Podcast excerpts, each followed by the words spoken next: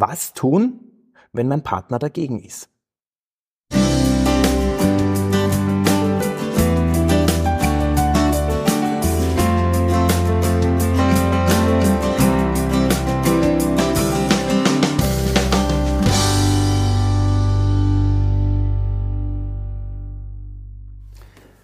Herzlich willkommen zu Leib Gründen.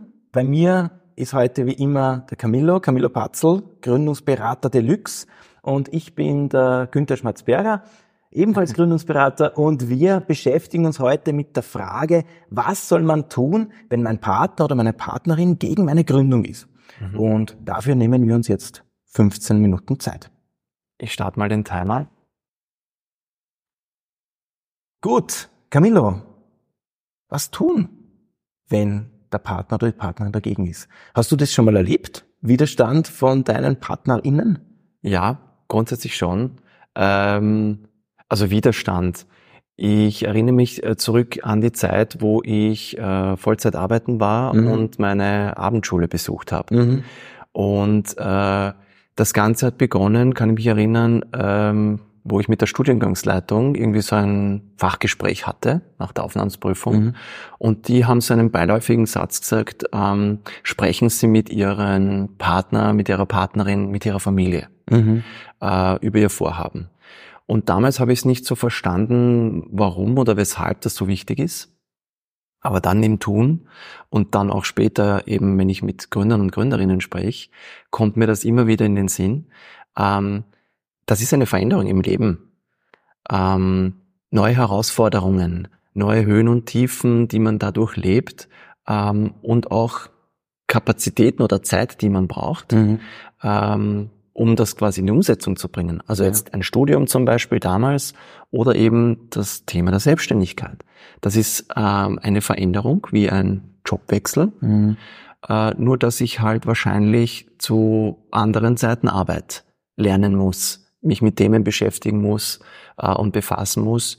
Und wenn äh, ich das zeitgerecht mit meiner Familie, mit meinem Partner halt abstimme, dass da andere Belastungsspitzen kommen können, ähm, dass ich vielleicht auch, ja, dass sich generell was vielleicht von meinen Tagesroutinen verändert. Ja. Ich glaube, das ist wichtig, dass man das einmal zur Sprache bringt und bespricht. Ja. Und dann ist es natürlich ein Punkt, ähm, wenn das da schon zu einem Konflikt führt, wenn es da irgendwie schon, ähm, ja, wenn jemand dagegen ist. Mhm. Also im Vorfeld schon. Im Vorfeld schon, dann habe ich ein Thema. Mhm. Ja. Also wenn ich sage so, pff, äh, das geht nicht, dass du jetzt am Abend dich ins Studium reinsetzt, äh, da haben wir andere Verpflichtungen. Ähm, Damals waren es Kleinigkeiten mit meinen Eltern, wie kommst heim? Ja, ja. Also nur super, müssen wir dich jetzt genauso wie ja. irgendwo abholen in der Nacht, weil irgendwelche Züge nicht fahren oder ja. sonst was. Aber gerade bei der Geschäftsidee geht es ja darum, dass man sagt, ich arbeite wahrscheinlich nicht zu regelmäßigen mhm. Zeiten, äh, wie es vielleicht in einem Job ist. Mhm. Ja. Ja. ja, das ist alles keine Kleinigkeit. Ja, also ich habe auch immer wieder gemerkt, so eine Gründung verändert viel verändert viel mit einem selbst. Also Gründung verändert ganz, ganz stark, wie man äh, Dinge sieht, wie man die Art und Weise, wie man arbeitet. Aber das bleibt ja nicht auf einen selbst beschränkt, sondern das zieht ja Kreise. Und der Partner oder die Partnerin sind ja die unmittelbaren äh, Betroffenen von dieser Veränderung. Die sind die ersten, die es merken. Und ich bin auch ganz, ganz deiner Meinung, wenn ich im Vorfeld, wenn ich das ankündige, wenn ich über die Gründung spreche mit meinem Partner oder Partnerin und da schon merke, hoppla, da ist ein Problem, da ist nicht wahnsinnig viel Enthusiasmus dabei. Ähm, wobei, ich sage mal, nicht jeder Partner, der Partnerin muss begeistert sein davon. Also es reicht schon, wenn wir, wenn wir Partner haben, die nicht im Weg stehen, ja, die sagen, okay, dann mach halt, ja, das ist viel. Also wir brauchen nicht, äh, unsere Partner müssen nicht unser größter Fanclub bei der Gründung sein. Und das müssen unsere Kunden sein, aber nicht unsere Partner. Aber wenn wir sehen, okay, hier gibt's wirklich Themen, hier gibt's Widerstände, dann ist meine Erfahrung, besser wird's nicht. Mhm. mit der Zeit. Ja, also wenn das im Vorfeld schon merkbar ist, dann muss ich mich gleich drum kümmern, weil von selber löst sich das nicht auf. Na, es sind, ähm, man steht anders unter Strom, würde ich jetzt mal sagen. Ja, mhm. und ähm, man kann, glaube ich, äh, nur gemeinsam durch äh, gewisse Lebensabschnitte gehen. Und es wird halt schwierig, wenn ähm, schon von vornherein mein Partner oder wie gesagt es kann ja auch, äh, wenn man noch zu Hause wohnt, ja, ja, der Familie, es dann wirklich ein Thema sein, wenn ich nicht nur mit meinen geschäftlichen Thematiken ich kämpfe mhm. und und da vielleicht struggle oder halt äh, ja mit meinem Geist und mental dranhängen und dann auf der anderen Seite vielleicht noch Beziehungsthemen hineinfliegen, ja, äh, wo es dann kernig wird, wo man ja. sagt so, naja gut, welches Problem muss ich jetzt zuerst fixen oder worum muss ich mich kümmern, dann ja, kommt man vielleicht irgendwann zu dem Konflikt oder zu dem Punkt, entscheide ich quasi für die Beziehung, für die äh, Partnerschaft oder äh, für deinen Beruf. Und ähm, die Frage möchte ich ja von Anfang an vermeiden. Eigentlich schon, ja. ja. ja. Also äh, oder sollte man vielleicht von Anfang an klären, weil nicht, dass man nachher unterwegs sozusagen, wenn man sich schon auf dieser Wanderung mhm. befindet, dann draufkommt, ähm, wer tragt denn jetzt eigentlich den Proviant? Ja, ja, ja, klar.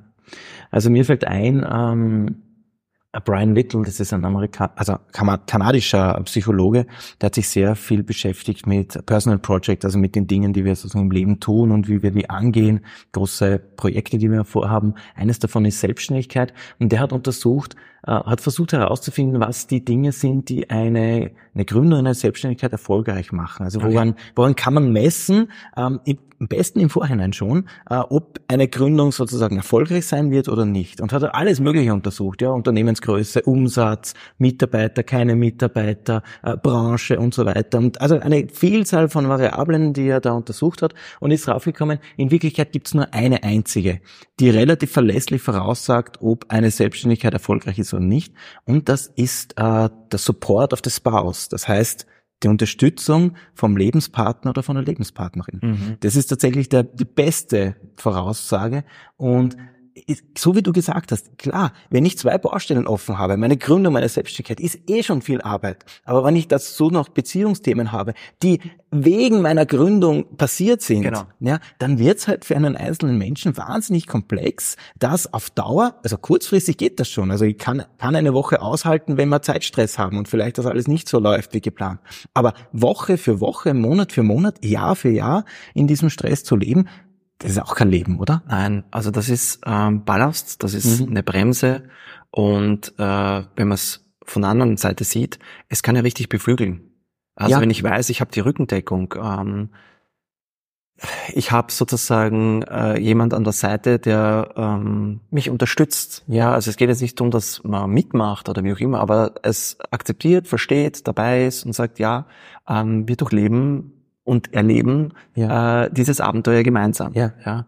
Ähm, das gibt so viel Kraft, glaube ich, und Energie, äh, die ganz, ganz wichtig ist, gerade mhm. in der Startphase. Und eben auch dann, wenn es in ja, kernigere Phasen hineinkommt. Mhm. Jeder Unternehmer kennt das. Es gibt Höhen und Tiefen. Es kommt meistens so in Wellen. Und äh, wenn man da äh, sozusagen diesen Rückhalt vom, vom Partner hat, mhm der sagt, okay, gut, äh, ich höre es mir an oder red mal drüber ja. oder ähm, wir schaffen das schon. Ja. Ähm, mehr braucht es oft nicht, aber dann, dann ist man auf einem guten Weg, glaube ich. Ja. Ich möchte aber jetzt auf die Frage noch zurückkommen und die heißt ja, was tun, wenn es nicht so ist? Also was machen wir jetzt, wenn wir tatsächlich das Gefühl haben, uiuiui, in dieser Startphase, in dieser Gründungsphase habe ich mit einem Partner oder Partnerin zu tun, die der oder die besorgt ist, die ängstlich ist, die äh, sozusagen Themen damit hat und das ist ja das ist ja auch berechtigt. Also so eine Gründungsphase ist ja nicht äh, so eindeutig und es ist ja Zeit von Unsicherheit. Und wie können wir jetzt sozusagen dafür sorgen, dass wir hier unseren PartnerInnen helfen, mit dieser Gründung umzugehen? Mhm. Ich glaube, in die Kommunikation gehen ist wichtig. Mhm. Also es zu besprechen. Ja. Mhm. Was liegt am Tisch? Mhm. Ja ähm, nicht von irgendwelchen Annahmen ausgehen, sondern wirklich darüber reden. Ja. Ich muss es klären. Ähm, weil wenn das schon die erste Hürde ist, die ich nicht nehmen kann, dann muss ich mir überlegen, ob das überhaupt, ähm, wie wichtig ist mir das? Mhm. Ja. Ähm, es macht keinen Sinn, ähm, darüber zu gehen. Ja. Ja, ich gebe dir völlig recht. Also von Anfang an drüber zu reden, den Partner, die Partnerin einzubeziehen. Ich denke, dass gerade für uns Männer das ein Thema ist, ja, äh, dass wir sagen, aktiv zugehen auf, auf Frauen ganz besonders und versuchen wirklich das Gespräch zu suchen und zu sagen, okay, jetzt setzen wir uns einmal eine Stunde hin, gemütlich und besprechen das mal. Und ich höre dir zu und ich höre dir zu, welche, ähm, was du dir denkst zu meiner Gründung, welche Sorgen du hast, welche Ängste du hast. Und äh, vielleicht sehe ich was, was sehe ich was nicht, was du siehst. Äh, vielleicht habe ich mir andere Dinge auch schon überlegt, wo ich dir sagen kann, okay, dazu weiß ich was, dazu habe ich einen Plan, auch einen Plan B oder einen Plan C. Und das mal wirklich äh, fast wie in einem Business-Meeting tatsächlich ernsthaft zu besprechen. Ja? Also unsere PartnerInnen sind ja keine GeschäftspartnerInnen, aber trotzdem so ein wesentlicher Teil von unserem Business, dass wir die auch in dieser Rolle wie ein wichtiges Business-Meeting, wie wichtige Geschäftspartner auch behandeln müssen. Und ich persönlich habe das für mich sogar noch einen Schritt weiter schon weitergetrieben. Ich habe meine Frau ähm, zu meiner Aufsichtsratspräsidentin gemacht. Ah, spannend. Ja, okay. also ich habe ihr tatsächlich diese Funktion äh, zugewiesen und habe gesagt, äh, liebe Vicky, ähm, ich brauche jemanden, der auf mein Business draufschaut, also wie eine, ein Aufsichtsrat von außen und der sagt, okay, ich schreite ein, wenn ich das Gefühl habe, irgendwas läuft da aus dem Ruder. Es, es geht mir nicht gut oder ich bin sehr gestresst oder irgendwas macht mir große Sorgen, damit du einschreiten kannst. Mhm. Ja? Und diese Rolle zu verteilen und bewusst weiterzugeben und zu sagen, du bist wichtig in meinem Business. Also nicht nur wichtig in meinem Leben, aber du bist auch wichtig in meiner Selbstständigkeit. Genau. Ich glaube, das ist entscheidend und dann diese Meetings tatsächlich auch einzuplanen. Wir haben zweimal im Jahr ein, eine Aufsichtsratssitzung, ja. wo ich wie der Vorstand von einem Unternehmen meinem Aufsichtsrat reporte, was läuft gerade. Ja, finde ich weil, einen schönen Zugang. Weil, und das habe ich auch gemerkt, das geht unter. Ja. Das geht unter in den vielen Dingen, die wir zu besprechen haben. Kinder, Schule, Kindergarten, äh, Partnerschaft. Die Zeit ist ohnehin knapp und dann tatsächlich noch irgendwann am Abend über das Business zu reden und, und das ernsthaft zu tun, das passiert nicht. Das heißt, es geht ganz, ganz viel verloren und deswegen ist aus meiner Sicht auch in der Gründungsphase schon ein wichtiger oder kann eine Idee sein, zu sagen, du hast eine Rolle in diesem Business. Ich brauche dich eine Chance, blinde Flecken frühzeitig zu ja, erkennen. Genau. Und du hast das wirklich schön ausgedrückt. Es geht hier gar nicht um diesen Bruch. Also so quasi, äh, wenn das, wenn der Partner dagegen ist, dann äh, löse ich die Beziehung auf oder dann gründe ich nicht. Also um das geht's überhaupt nicht, sondern es geht darum, so wie du schön ausgedrückt hast, wen mit einzubeziehen, äh, mir das anzuhorchen, vielleicht auch ähm, das auf zu lösen, was hier vielleicht am Tisch liegt oder wo Sorgen, Ängste versteckt sind, damit man sozusagen auch für sich äh, mehr Stabilität hat, also mhm. eine gute Basis hat, weil man vielleicht eben auf Dinge draufgekommen ist, die wer andere gesehen hat und einem selbst irgendwie noch verborgen waren. Ja, ja, ja das ist eine Riesenchance. Ich möchte aber trotzdem die Frage noch besprechen, was ist, wenn es nicht gelingt? Was ist, wenn wir tatsächlich uns bemühen, und versuchen, Partner, Partnerin ins Boot zu holen, äh, über Ängste zu reden, über Sorgen zu reden und trotzdem das Gefühl haben, irgendwie, das wird nicht rund, das, das läuft nicht. Ich habe immer entweder offensiv oder passiv sozusagen einen Widerstand. Was, wie gehen wir damit um? Was ist, wenn es nicht, es nicht gelingt? Mhm.